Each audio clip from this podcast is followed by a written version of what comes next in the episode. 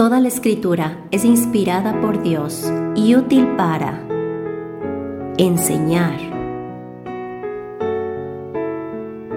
redarguir, corregir, instruir en justicia, a fin de que el hombre de Dios sea perfecto, enteramente preparado para toda buena obra. Bienvenidos a nuestro estudio bíblico.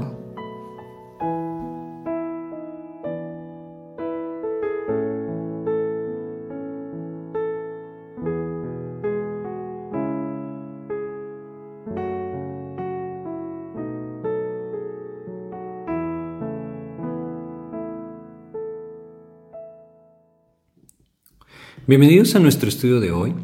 Hoy estaremos compartiendo nuevamente en la epístola a los Romanos, capítulo 2, desde el versículo 17 hasta el 24.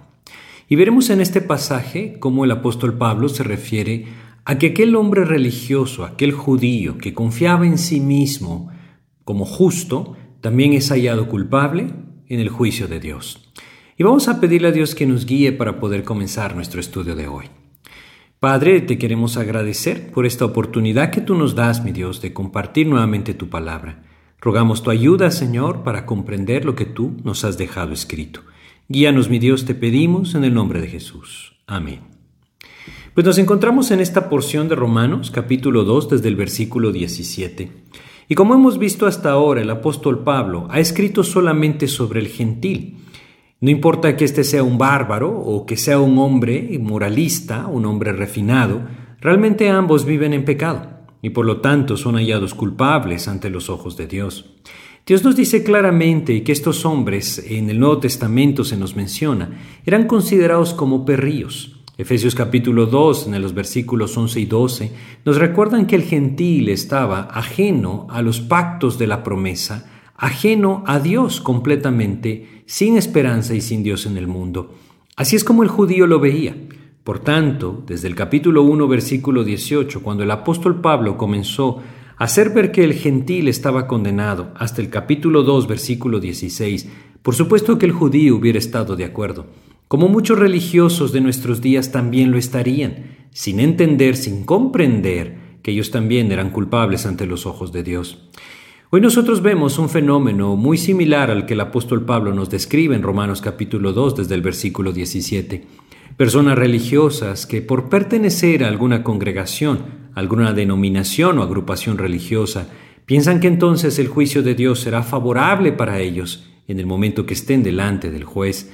Pero debemos reconocer, como el apóstol Pablo nos expone en este pasaje, que ninguna observancia religiosa hace al hombre justo, que lo único que Dios está buscando es que nosotros nos rindamos ante aquel que dio su vida en la cruz por nosotros, y que si el hombre genuinamente no viene a Cristo, no importa cuán religioso se considere, será hallado culpable en el juicio delante de Dios. Así es que vamos a ver estos versículos. Desde el versículo 17 en adelante, vemos cómo Dios empieza a exponernos a través del apóstol Pablo que el hombre religioso entendiéndonos aquí directamente el judío, pero también podríamos verlo como el religioso en nuestros días, es culpable ante los ojos de Dios. Romanos capítulo 2, versículo 17, nos empieza diciendo, He aquí tú tienes el sobrenombre de judío, y te apoyas en la ley, y te glorías en Dios. Esto nos habla de lo que el judío tenía como una base para su propia justicia. Lo primero que vemos es que tenía el sobrenombre de judío, es decir, era reconocido con este nombre. A partir de su regreso a Jerusalén o a la tierra prometida después de haber estado cautivos en Babilonia, el israelita empezó a identificarse con el nombre judío. Se le empezó a conocer de esta manera al hombre israelita como judío. Y esto les hacía tener a ellos una relación directa con aquella ley que Dios les había entregado. Ellos se sentían descendientes claramente de Abraham, lo eran realmente. Y esta posición que ellos tenían les hacía pensar que Dios tenía que tener un trato especial con ellos en la hora del juicio. Es decir, el pertenecer a este linaje, una nación que Dios había tomado miles de años antes, una nación que había recibido los pactos y las promesas a través de sus patriarcas, les hacía pensar a estos hombres que el pertenecer a esta nación les daría un trato especial en ese momento de ser juzgados por Dios. Y si bien Dios había llamado a esta nación para dar testimonio de Él, para guardar los pactos y las promesas, debemos reconocer que el judío había fallado en guardar el pacto y también había fallado en reconocer en Jesucristo al Mesías. En aquel discurso maravilloso que Esteban, aquel primer mártir registrado en el libro de Hechos, eh, nos dio o nos dejó Dios registrado en Hechos capítulo 7, nosotros leemos en los versículos 51 al 53 lo siguiente, duros de cerviz incircuncisios de corazón y de oídos, vosotros resistís siempre al Espíritu Santo, como vuestros padres, así también vosotros. ¿A cuál de los profetas nos no persiguieron vuestros padres y mataron a los que anunciaron de antemano la venida del justo, de quien vosotros ahora habéis sido entregadores y matadores, vosotros que recibisteis la ley por disposición de ángeles y no la guardasteis? Esta era la realidad del pueblo judío. Habían recibido la ley, como dice acá, por disposición de ángeles. Dios había mostrado su fidelidad a este pueblo. Dios les había dado un tremendo privilegio. Ellos eran responsables por lo que Dios les había confiado. Lejos de ser hallados justos por pertenecer a el pueblo judío, ellos debían tener una mayor responsabilidad y debían comprender que el juicio de Dios sería más severo. Si nosotros vamos a Amós capítulo 3, este pequeño libro que está en el Antiguo Testamento, Amós en el capítulo 3, en el versículo 2, Dios les recordaba a este pueblo lo siguiente, a vosotros solamente he conocido de todas las familias de la tierra, por tanto os castigaré por todas vuestras maldades. Y es que lo que Dios había hecho con este pueblo era tan especial que el juicio también sería severo. Estos hombres pensaban que el tan solo hecho de pertenecer al pueblo judío entonces les daba una ventaja en cuanto al juicio de Dios. Como veremos más adelante, Dios les había entregado un privilegio, habían sido los que guardaron la palabra y de los cuales entonces también vendría el Mesías, pero debemos reconocer que ningún hombre por su pertenencia a una agrupación será librado del juicio. El privilegio que Dios les había dado demandaría de ellos aún más. Yo quiero que nosotros entendamos el paralelo que existe con la vida religiosa de hoy. Al igual que el judío a quien Pablo se refiere, Hoy muchos llamados cristianos están equivocadamente confiando en la pertenencia que tienen a alguna agrupación religiosa o alguna congregación, y quizás siendo iniciados por algún rito religioso, profesando algún credo, cumpliendo algún sacramento como el bautismo, por ejemplo, creen que ya tienen una posición de justicia ante los ojos de Dios. Debemos entender que esto no es así, que Dios nos enseña claramente que aquel que no ha venido a Cristo, la ira de Dios está sobre él. Y esto es algo que no tiene que ver con religión, sino con una condición del corazón. No solamente confiaban en ese sobrenombre que tenían de judíos, el versículo 17 también nos dice, te apoyas en la ley. Porque debemos reconocer que estos hombres conocían la ley. Esta era su jactancia. Ellos decían vivir cumpliendo la ley, vivían en la esfera de la ley y confiaban perdón, en su justicia en virtud de lo que ellos creían cumplir de la ley. Por supuesto, Jesucristo les hizo ver todo lo contrario. Y en Juan capítulo 5, versículos 45 al 47, nosotros encontramos lo que el Señor Jesucristo les dijo. ¿Realmente confiaban ellos en la ley? ¿Creían ellos en la ley? Bueno, el Señor Jesucristo les dice, Juan 5, 45 y 46, no penséis que voy a acusaros delante del Padre. Hay quien os acusa, Moisés, en quien tenéis vuestra esperanza. Porque si creyeseis a Moisés, me creeríais a mí, porque de mí escribió él.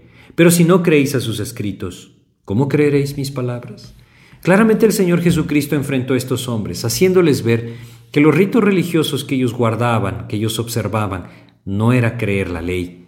Ellos debían haber creído en Cristo, si ellos creían en Cristo era porque estaban guardando la ley. El rechazar a Cristo era un símbolo de que ellos no estaban creyendo en la ley.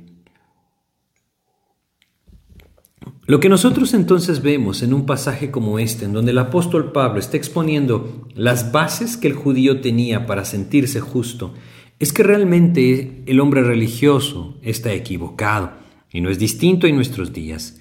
Si regresamos a Romanos capítulo 2, versículo 17, leemos, y te glorías en Dios. Y es que debemos reconocer que el judío tenía una reverencia grande hacia el nombre de Dios. Se jactaba del Dios que tenía. y tenía tanta reverencia a su nombre que ni siquiera lo pronunciaba. Ahora, tristemente, esta reverencia, este sentido de orgullo de su Dios, no era más que un aspecto religioso que le hacía jactarse de su posición delante de otras personas. Pero no solamente nos menciona esto, no solamente confiaba en el nombre que tenía, no solamente confiaba en que conocía la ley, no solamente confiaba en que conocía al Dios verdadero, sino que también, como dice el versículo 18, y conoce su voluntad, e instruido por la ley, apruebas lo mejor. También confiaba en que él conocía la voluntad de Dios y había sido instruido en la ley de Dios. Desde muy pequeño el hombre judío era instruido en la sinagoga para conocer los preceptos de la ley y de las tradiciones judías. Constantemente los rabinos estaban enseñando a aquellos que se acercaban para poder ser instruidos. Esto significa que eran enseñados claramente en el camino que Dios había dejado. Sin embargo, debemos reconocer algo, y no solamente los judíos de la época del apóstol Pablo lo hacían, también en la actualidad el pueblo judío lo vive así. Muchos de estos rabinos no enseñaban otra cosa más que tradiciones humanas, tradiciones que se encuentran no en las escrituras, sino en el Talmud. Aquella serie de enseñanzas rabínicas que aparentemente, supuestamente, traen una interpretación transmitida oralmente de los tiempos de Moisés para poder comprender la ley. Sin embargo, cada una de estas cosas que estos hombres enseñaban les llevaba lejos del único y verdadero Dios. En paralelo a esta vida religiosa, el hombre religioso de hoy se jacta de su conocimiento de ciertos aspectos de la voluntad de Dios, Muchos incluso, creciendo dentro de hogares cristianos, piensan que esto ya les tiene en una posición de justicia ante los ojos de Dios, pero debemos entender que tener conocimiento de la ley no es ser hallado justo ante los ojos de Dios. El judío religioso no solo se jactaba de su posición, no solamente se jactaba de estas cosas que el apóstol Pablo menciona en estos dos versículos, también se jactaba de lo que hacía en virtud de la posición que tenía. Pensaba que él estaba un peldaño más arriba que todos los hombres. En el versículo 19 y 20 nos dice, y confías en que eres guía de los ciegos, luz de los que están en tinieblas, instructor de los indoctos, maestro de niños, que tienes en la ley la forma de la ciencia y de la verdad. Saben, el religioso de nuestros días no es diferente. El Señor Jesucristo fue muy duro con los religiosos de su día, y creo que esto debe enfrentar también a muchos en nuestros días, si nosotros vamos a Mateo 23, este capítulo que nos presenta esas palabras duras que el Señor Jesucristo dirigió, perdón, a los religiosos de su día. Y leemos aquí en Mateo 23, versículos 5 al 7. Fíjense lo que el Señor les decía. Antes hacen todas sus obras para ser vistos por los hombres, pues ensanchan sus filacterias y extienden los flecos de sus mantos llaman los primeros asientos en las cenas y las primeras sillas en las sinagogas y las salutaciones en las plazas y que los hombres los llamen rabí, rabí. Esto es lo que les encantaba a estos hombres y lastimosamente es lo que les encanta también a muchos hoy en día. No otra cosa más que ser reconocidos ante la sociedad en la que viven. Y es aquí en donde entonces el apóstol Pablo pasa a una serie de preguntas Cinco preguntas, podríamos resumirlas en cinco, que enfrentan verdaderamente el corazón del hombre religioso y que le hacen ver que a pesar de su proceder religioso, él también es culpable ante los ojos de Dios. Si leemos los versículos 21 al 23, leeremos estas preguntas. Tú pues que enseñas a otros, ¿no te enseñas a ti mismo? Tú que predicas que no se ha de hurtar, ¿hurtas? ¿Tú que dices que no se ha de adulterar? ¿Adulteras? ¿Tú que abominas de los ídolos, cometes sacrilegio? ¿Tú que te jactas de la ley con infracción de la ley deshonras a Dios? Una de las cosas más tremendas que nosotros tenemos en cuanto a la vida religiosa es precisamente un pasaje como este. Cinco preguntas que van directo al corazón del hombre religioso y que no contemplan otra cosa más que el corazón humano. Y fíjense lo que dice. Empieza diciendo, ¿no te enseñas a ti mismo? Esa es la primera pregunta. El judío enseñaba los preceptos de la ley para que las personas entonces intentaran o buscaran cumplirlos, pero él mismo no vivía de la manera como enseñaba que otros debían vivir. Hoy en día como cristianos también nosotros podemos caer en este error. Conociendo la palabra, habiendo sido instruidos quizá en ella, podemos exigir a las personas que vivan bajo ciertos principios, pero ¿qué hay de nuestra vida? Cristo tenía un nombre para aquellos que decían, pero no hacían, y ese nombre es simplemente hipócritas. En Mateo capítulo 23, regresando a este pasaje, leamos los primeros cuatro versículos. Mateo capítulo 23, desde el versículo 1 hasta el 4. Vemos lo que el Señor Jesucristo dice. Entonces habló Jesús a la gente y a sus discípulos diciendo, En la cátedra de Moisés se sientan los escribas y los fariseos. Así que todo lo que os digan que guardéis, guardadlo y hacedlo, mas no hagáis conforme a sus obras, porque dicen y no hacen porque atan cargas pesadas y difíciles de llevar, y las ponen sobre los hombros de los hombres, pero ellos ni con un dedo quieren moverlas. Lo que nosotros leemos acá es tremendo. No te enseñas a ti mismo. Es lo mismo que Dios nos diría a cada uno de nosotros, si tan solo estamos viviendo un aspecto religioso en nuestras vidas. Si andamos por ahí diciéndole a las personas lo que tienen que vivir, pero nosotros ni con un dedo estamos dispuestos a intentar mover esas cargas. Dios nos diría esto, tú que enseñas a otros, no te enseñas a ti mismo. Debemos reconocer lo siguiente, debemos reconocer que ninguno de nosotros vive lo que Dios le ha revelado. Y no quiere decir que todos seamos deliberadamente hipócritas, debemos entender que tenemos una naturaleza pecaminosa. Pero lo que Dios está haciendo ver acá es que habían muchos que sí vivían en hipocresía y se está dirigiendo a estos judíos diciéndoles hipócritas. Nosotros debemos ser muy cuidadosos con estos, con esto, perdón, porque debemos entender que ningún aspecto, ninguna observancia religiosa en nuestras vidas nos va a hacer ser hallados justos ante los ojos de Dios. Dios conoce los corazones y Él está buscando vidas genuinas que amen la verdad de Dios y que se aferren a ella con todo su corazón. Dios no está buscando vidas perfectas, Él sabe que no existirán, pero sí vidas genuinas. Estos hombres no lo eran. Ellos daban la instrucción de lo que otros debían hacer, pero ellos mismos no pretendían hacerlo. No solamente esta pregunta encontramos acá, hay otra pregunta tremenda. Versículo 21, Romanos 2.21, tú pues que enseñas a otro no te enseñas a ti mismo y luego dice, tú que predicas que no se ha de hurtar, ¿hurtas? Ahora podríamos pensar que siendo algo tan evidente ante los ojos de todos, el hurto no sería parte de la vida del hombre religioso. Sin embargo, debemos entender lo siguiente, a pesar de que el religioso siempre busca guardar su apariencia, estos hombres religiosos eran conocidos por los gentiles como aquellos que se aprovechaban de sus semejantes. Los judíos habían desarrollado un sistema en el que podían, de alguna forma, aprovecharse de todas las personas y acumular riqueza con esto. Habían, habían permitido a través de esto que los hombres les dieran esa fama, fama de ganar riquezas a costa de tratos engañosos con sus semejantes. Si bien estos tratos estaban amparados por la ley, estaban lejos de ser justos. Si vamos nuevamente a Mateo, pero leemos ahora en el capítulo 23, versículo 14. Mateo capítulo 23, en el versículo 14, el Señor les dice lo siguiente, Ay de vosotros escribas y fariseos hipócritas, porque devoráis las casas de las viudas y como pretexto hacéis largas oraciones. Por esto recibiréis mayor condenación. Lo único que hacía eran encontrar ganancia a través de este tipo de oraciones. Mateo capítulo 21 en el versículo 13 también nos dice, y les dijo, escrito está, mi casa, casa de oración será llamada, mas vosotros la habéis hecho, cueva de ladrones. Basta con recordar que el negocio más grande del templo en el tiempo de nuestro Señor Jesucristo pertenecía a aquel hombre, Anás, suegro del sumo sacerdote Caifás.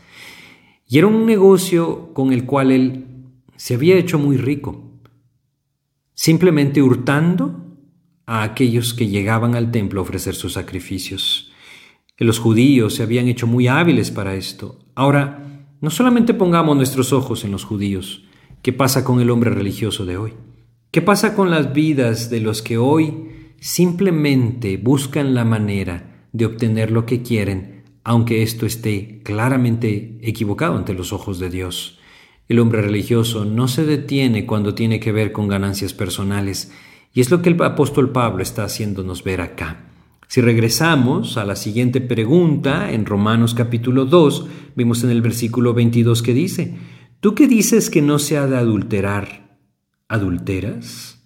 Esta es una acusación sumamente fuerte. Los hechos registran en la historia que públicamente el judío eh, se mantenía limpio, es decir, no era un hombre que practicaba este tipo de cosas de forma abierta. Sin embargo, debemos reconocer que la naturaleza pecaminosa del hombre siempre ha sido la misma. El corazón del hombre religioso no es distinto al corazón del pecador pagano. Si nosotros recordamos lo que el Señor Jesucristo dice en Mateo capítulo 15, si vamos a Mateo 15 y leemos acá los versículos 19 y 20, Dios nos dice lo siguiente, porque del corazón salen los malos pensamientos, los homicidios, los adulterios, las fornicaciones, los hurtos, los falsos testimonios, las blasfemias. Estas cosas son las que contaminan al hombre. Lo que Dios nos dice acá es que el corazón del hombre siempre ha sido el mismo. Y no importa que el hombre sea religioso, realmente su corazón es hallado culpable ante los ojos de Dios. No solamente Dios les dice que ellos a pesar de que el adulterio era algo tan abominable ante sus ojos, sus corazones sin duda estaban contaminados con esto. Si regresamos a Romanos capítulo 2 y vemos la siguiente pregunta en el versículo 22, ¿tú que abominas de los ídolos, cometes sacrilegio? Este es un aspecto tremendo que hoy nosotros podemos comprender a la luz de la historia. Los judíos eran conocidos por negociar con todo tipo de bienes. La adoración de imágenes, la adoración de ídolos, de dioses ajenos, era algo que había sido erradicado del pueblo judío desde ese momento en que ellos estuvieron cautivos en Babilonia durante 70 años. Sin embargo, Pablo no está haciendo referencia a la adoración de imágenes. Lo que Pablo está mencionando acá, este sacrilegio, como dice, es lo que los judíos estaban haciendo. Ellos intentaban en todo momento que era posible traficar con los ídolos que otras naciones adoraban. Es decir, los judíos cometían sacrilegio, al traficar con imágenes de dioses ajenos de templos paganos y obtener una ganancia con esto. Era conocido que los judíos comerciaban y traficaban con las imágenes de estos templos paganos. De ahí la referencia que nosotros tenemos en pasajes como Hechos capítulo 19 en el versículo 37 porque habéis traído estos hombres sin ser sacrílegos ni blasfemadores de vuestra diosa. Era lo que lastimosamente el judío hacía y se le conocía por esto. Por eso la referencia de Hechos 19:37. Cuando el apóstol Pablo dice, comete sacrilegio, estos hombres no podían decir nada. Realmente no podían decir nada a ninguna de estas preguntas. ¿No te enseñas a ti mismo? El judío debía quedarse callado, como cada hombre religioso también debe hacerlo. ¿Hurtas? Cada uno de nosotros, meditando en nuestro propio corazón, no tendría nada que decir a una pregunta como esta. ¿Adulteras? En base al estándar de Dios que nos dice el Señor Jesucristo claramente, si alguno mira a una mujer para codiciarla y adulteró con ella en su corazón, ¿cómo quedaría entonces nuestra vida ante los ojos de Dios en ese juicio de Dios? ¿Comete sacrilegio? La adoración o la idolatría es algo que lastimosamente es parte de la naturaleza carnal. Lo que nosotros debemos entender es que cada uno de estos aspectos deja al hombre religioso sin argumentos. Muchos aspectos de la vida religiosa que el apóstol Pablo menciona acá también podrían ser mencionados claramente en la vida de los hombres religiosos de hoy. Tristemente en la actualidad no es distinto. Muchos eh, son severos en cuanto a las cosas que no son agradables a Dios. Y, son muy firmes en, en, aquellos aspectos que quizá se les hacen muy obvios, el creyente no debe participar de esto. Pero ¿qué pasa cuando algo de esto significa una ganancia personal? ¿Qué pasa cuando la codicia entonces gana al corazón religioso? Bueno, nuevamente, en la actualidad no es distinto a lo que sucedía con los judíos. Ellos consideraban como la idolatría como una abominación, pero se habían vuelto sacrílegos porque en ello habían encontrado una ganancia. Y lastimosamente hoy en día pasa lo mismo, la idolatría y el pecado atrapan el corazón cuando la codicia los mueve. Y entonces el cristiano termina cayendo en aquello que Dios llama el camino de Balaam. Y cuando digo cristiano me refiero solo a aquel que tiene el sobrenombre de cristiano, como el judío tenía el sobrenombre de judío. Con infracción de la ley deshonras a Dios. Es la siguiente pregunta. Vamos a Romanos capítulo 2 y leamos en el versículo 22. 23, eh, perdón. Tú que te jactas de la ley, con infracción de la ley, deshonras a Dios. El pecado es infracción de la ley. El ser conocedor de la ley no significa que vivamos cumpliéndola, no significa que no la rompamos o que no la quebrantemos. Los judíos estaban deshonrando a Dios con su pecado y verdaderamente podían estar conscientes de esto. Saben, hay un pasaje en las escrituras que nos hace ver que el hombre religioso no es ajeno a sus obras impías. A pesar de que intente cubrirlas con aspectos religiosos, está consciente de que no es inocente. Y si nosotros vamos a un pasaje como Juan capítulo 8, y leemos acá en Juan capítulo 8, versículos 7 y 9, cuando aquella mujer encontrada en adulterio fue presentada delante de Jesús, y aquellos acusadores religiosos pretendían que el Señor Jesucristo emitiera un juicio sobre ella, fíjense lo que sucede. Juan capítulo 8 versículos 7 y 8. Y como insistieran en preguntarles, se enderezó y les dijo, El que de vosotros esté sin pecado sea el primero en arrojar la piedra contra ella. E inclinándose de nuevo hacia el suelo, siguió escribiendo en tierra. ¿Qué sucedió? Versículo 9. Pero ellos al oír esto, acusados por su conciencia, salían uno a uno, comenzando desde los más viejos hasta los postreros, y quedó solo Jesús y la mujer que estaban en medio. Es evidente que el hombre religioso está consciente de que su religiosidad no le hace inocente en cuanto al pecado se refiere delante de los ojos de Dios. Estas preguntas que el apóstol Pablo está presentando en Romanos capítulo 2 del 17 hasta el 23 son preguntas que cada uno de nosotros debe meditar y debe darse cuenta que nuestro proceder religioso, que nuestras buenas obras en cuanto a la ley de Dios, en cuanto a la Biblia, no nos hacen inocentes, todo lo contrario, nos harían culpables. El propósito de esto es solamente darnos cuenta de nuestra verdadera, de nuestra real necesidad, un redentor, no una religión, alguien que nos rescate. Y este solamente podría ser Jesucristo. Es ahí en donde el apóstol Pablo se está dirigiendo a través de esta epístola. Jesucristo fue muy duro con los religiosos de su época y cada hombre religioso debe verse enfrentado de la misma manera. Él les dijo a los judíos que ellos estaban involucrados en el negocio del blanqueo.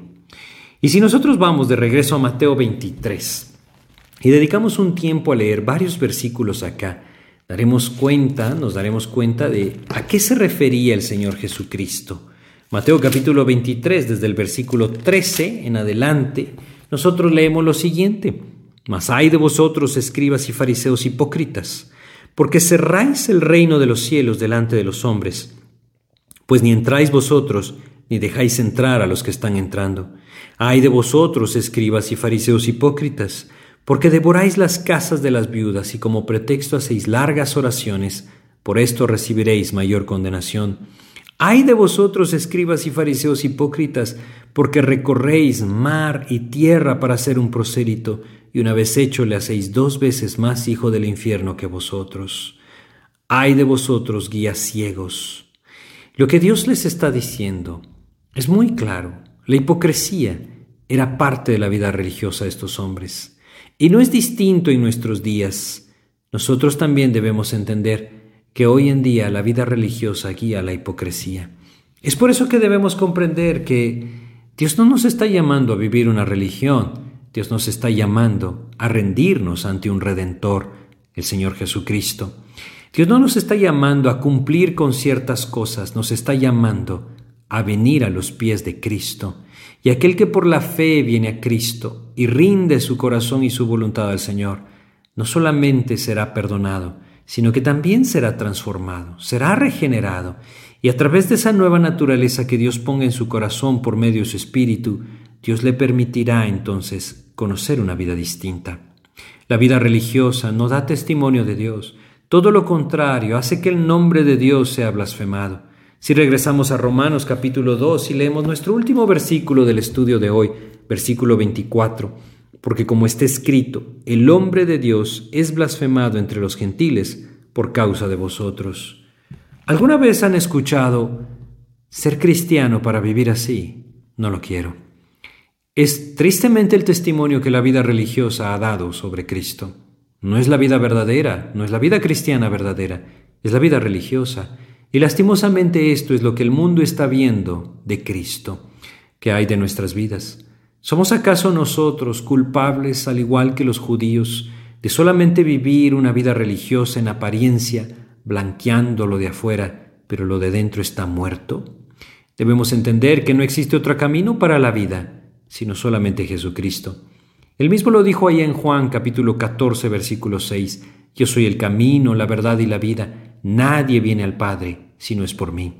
Si hoy alguno de ustedes se ve identificado con lo que hoy hemos estudiado, quizá entendiendo que su vida cristiana no es otra cosa más que una religión, yo quiero invitarle a que abandone toda justicia personal, es decir, toda confianza en sí mismo, y se rinda a Cristo.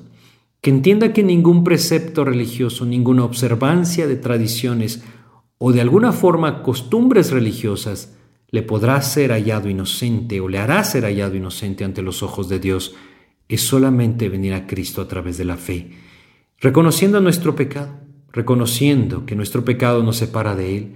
Debemos venir a Él en arrepentimiento, dispuestos a que tome nuestra vida y haga de nosotros nuevas criaturas.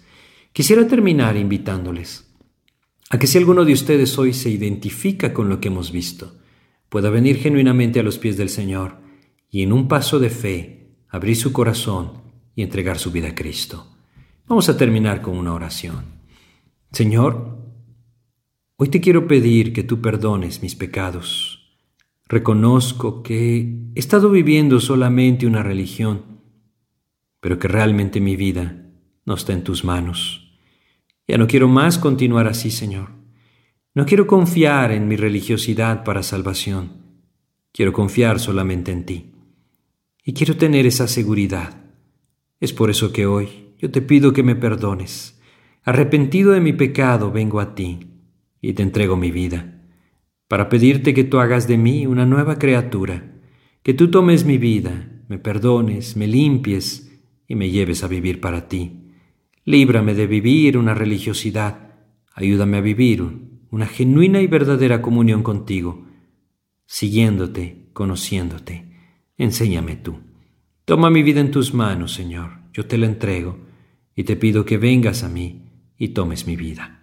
Todo esto te lo pido y agradezco en el nombre de Jesús. Amén, Señor. Muchas gracias por su atención. Espero que este estudio haya sido de edificación. Y si Dios nos permite, en nuestro próximo estudio continuaremos con el capítulo 2 de la epístola a los romanos. Que Dios les bendiga.